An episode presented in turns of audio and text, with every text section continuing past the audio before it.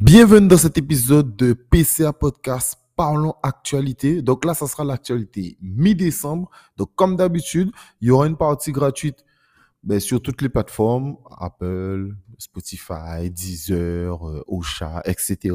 Et bien sûr, l'intégralité pour Patreon. Donc ceux qui connaissent pas Patreon, c'est une plateforme où vous payez 4 euros par mois. Bien sûr, vous pouvez résilier à tout moment, mais vous payez 4 euros par mois et vous avez des épisodes exclusifs de PCA Podcast, dont l'intégralité de, de l'actualité avec des extraits, des, analyses, etc. Ou alors des épisodes euh, spéciaux euh, où on peut parler de certains sujets.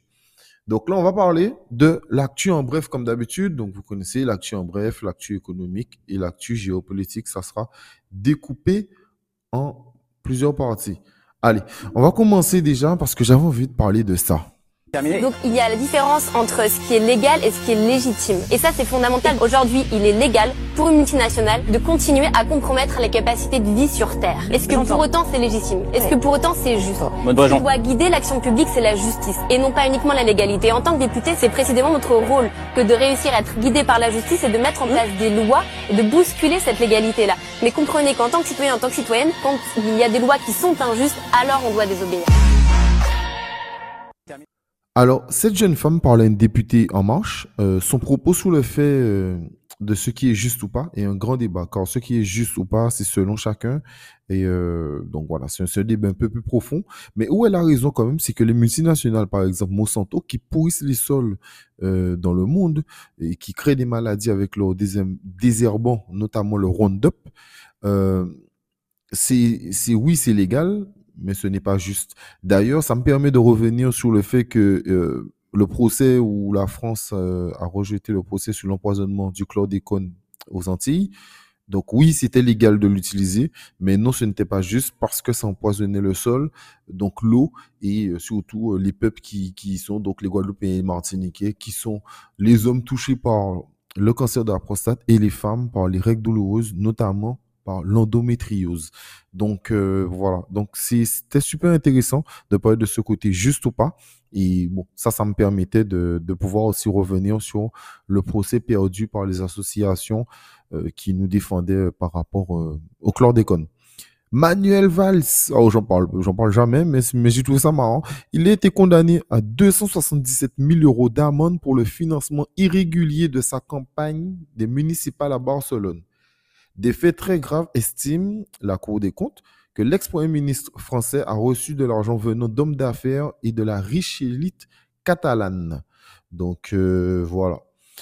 Toujours dans l'actualité euh, locale, euh, j'en fais quasiment jamais, mais parlons un peu de Sainte-Rose. Nous sommes la deuxième commune de Guadeloupe la plus endettée après Pointe-à-Pitre et vous dites que la situation n'est pas si catastrophique que ça. On a 15 millions de déficit au compte administratif, avec 10 millions qui nous pèsent sur le dos pour l'eau, et vous trouvez que la situation n'est pas si catastrophique que ça. On a 7 millions de dettes fournisseurs à la perception, vous trouvez que la situation n'est pas si catastrophique que ça? Non, mais vous avez dit que bon, eh bien, la situation n'est pas si catastrophique que ça. Il a pas alors, félicitations déjà pour cette super, cette super gestion. Euh, Sainte-Rose perd des habitants, euh, d'ailleurs. Euh, ce n'est pas compétitif. Et pourtant, réussit ce tour de force à être number two après Pointe-à-Pitre. Voilà, on laisse Pointe-à-Pitre premier, nous on est deuxième, mais on est comme dans le top 3. D'accord? Donc, euh, voilà, fier d'être Saint-Rosien, fier d'être numéro 2. Donc, voilà. il faut quand même rappeler aux gens que avant Clodomir Bazager, euh, Sainte-Rose était euh, en bénéfice. D'accord? Donc, euh, c'est quand M. Bazazé est passé que ben, qu'on est devenu endetté et puis ben, malheureusement, ça, ça a continué. Donc, voilà. Ensuite, petite nouvelle pour ceux qui sont en France, qui écoutent le podcast, parce que vous êtes pas mal en France à écouter le, le podcast. Donc, en France, je voulais dire.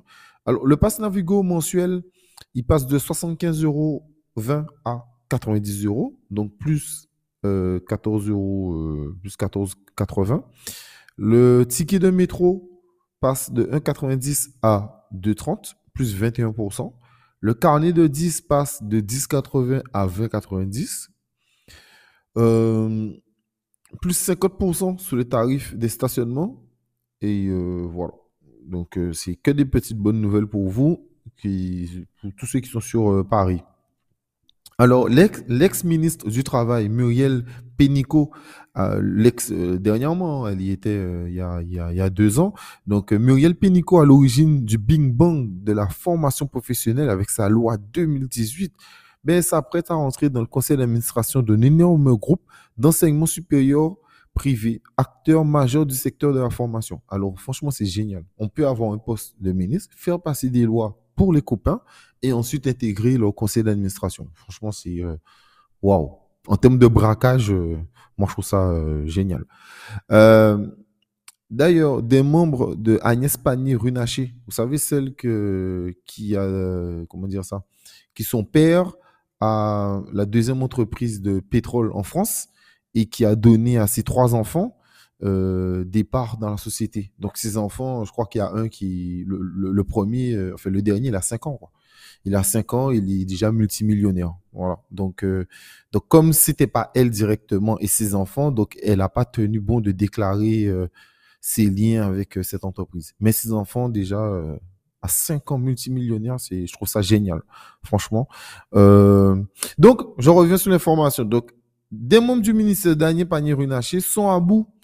Son compagnon Nicolas Bays ne cesse d'intervenir alors qu'il n'a ni titre ni la fonction. Mais bon, Matignon, donc la première ministre Elisabeth Borne, ferme les yeux. Des collaborateurs évoquent aussi des gestes déplacés. C'est une information de Mediapart. Donc euh, voilà. Donc au-delà du fait que euh, elle est euh, ministre de la transition écologique, donc euh, écologique énergétique en France. Elle a des liens parce que son père a une entreprise euh, pétrolière et ses enfants aussi, bien sûr. Euh, son mari euh, fait des gestes déplacés. Euh. Franchement, c'est ouais, c'est- génial.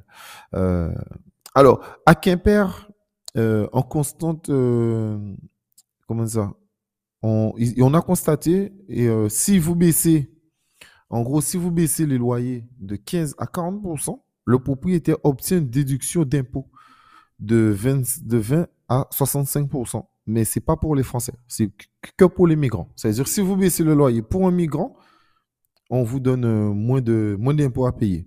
Donc bien sûr que euh, je pense que beaucoup de personnes le, font, hein, tout simplement. Donc euh, voilà. Parlons un peu chômage. Dans les, les Hauts-de-France, il y a de très belles- D'abord, il y a beaucoup d'emplois vacants. hein. Moi, je, suis allée la semaine dernière à la bien, Fédération Philwood, des, des travaux publics. J'ai rencontré l'UMI dans l'hôtellerie-restauration.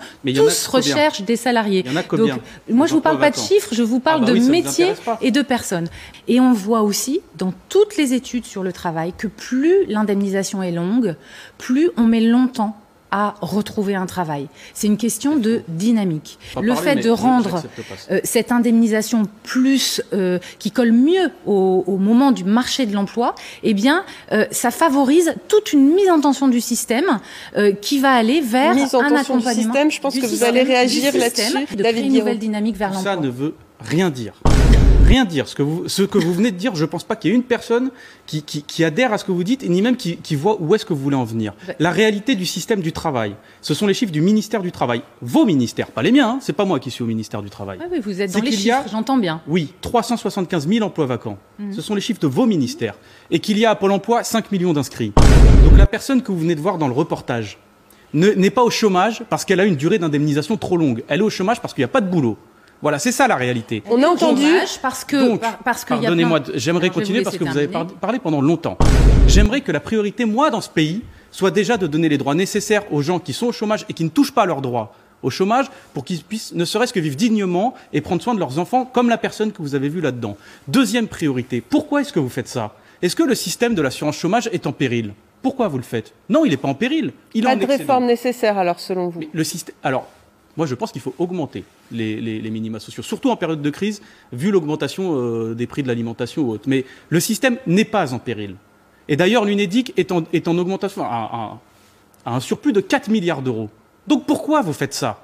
Pour dégager de l'argent supplémentaire, pour dire que les Français les plus précaires vont devoir payer la crise de l'énergie, avez- vont devoir payer la crise de l'alimentation, vont devoir renflouer les caisses de l'État à la place de ceux que vous avez toujours protégés, c'est-à-dire les plus riches de ce pays, parce que dans ce pays, je le rappelle, on met 150 milliards d'euros de dettes directes et indirectes aux grandes entreprises. Euh, Ça me fait réagir parce que je crois qu'on vit pas dans le même monde. Ah, vous avez Euh, raison. moi, Alors, je suis euh, d'accord avec lui. On ne peut pas attaquer les chômeurs, mais plutôt le chômage, en faisant revenir des entreprises sur le territoire, tout simplement. Par contre, je ne suis pas forcément d'accord quand il dit qu'il faut augmenter les salaires ou les minima sociaux euh, par rapport à l'inflation. Pourquoi? Parce que des études ont déjà prouvé que cela crée une boucle infinie. Si les prix augmentent de 10%, donc les salaires augmentent de 10%, les entreprises sont obligées de réaugmenter de 10%, donc les salaires de 10%, et ensuite l'inflation augmente de 10%, et ainsi de suite. On s'en sort pas. Euh, donc, ce qu'il faut faire, c'est avoir une vraie stratégie de long terme. Quand je dis de long terme, je ne parle pas de prochaine élection présidentielle, comme en France.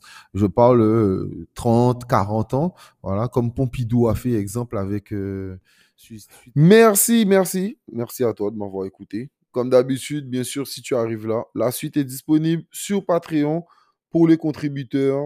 Donc voilà, allez, shout out à vous et bonne journée.